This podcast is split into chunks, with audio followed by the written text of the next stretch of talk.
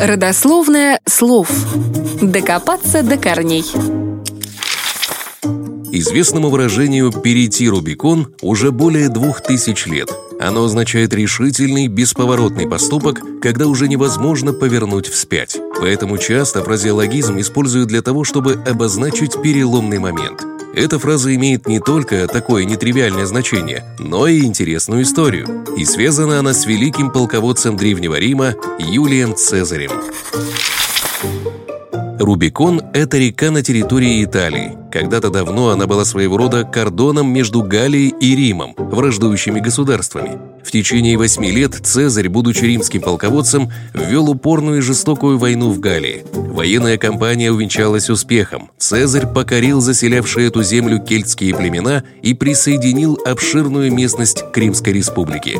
Но эти яркие победы вселили страх в его политических противников в Риме. Сенат принял решение отозвать Цезаря из Галлии и предписал ему немедленно прибыть в Рим. До полководца также дошло известие от друзей, что в столице против него зреет заговор. Он стоял перед выбором. Либо довериться случаю и вернуться в столицу без своего войска, несмотря на заговор, либо нарушить закон, отправившись туда с армией и выступить войной против сенаторов.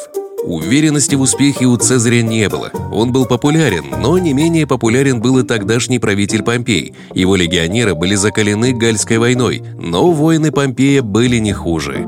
Цезарь долго колебался, но, наконец, приняв решение с войсками форсировать Рубикон и идти на Рим, произнес не менее крылатую фразу «Жребий брошен». Таким образом, он предопределил не только свою собственную судьбу, но также и дальнейший ход истории Рима. Перейдя Рубикон, Цезарь тем самым начал гражданскую войну. В итоге он захватил Рим и победил войско Помпея, основал Римскую империю и стал ее правителем. С тех пор значение фразы «перейти Рубикон» означает принять бесповоротное решение – рискнуть всем ради победы.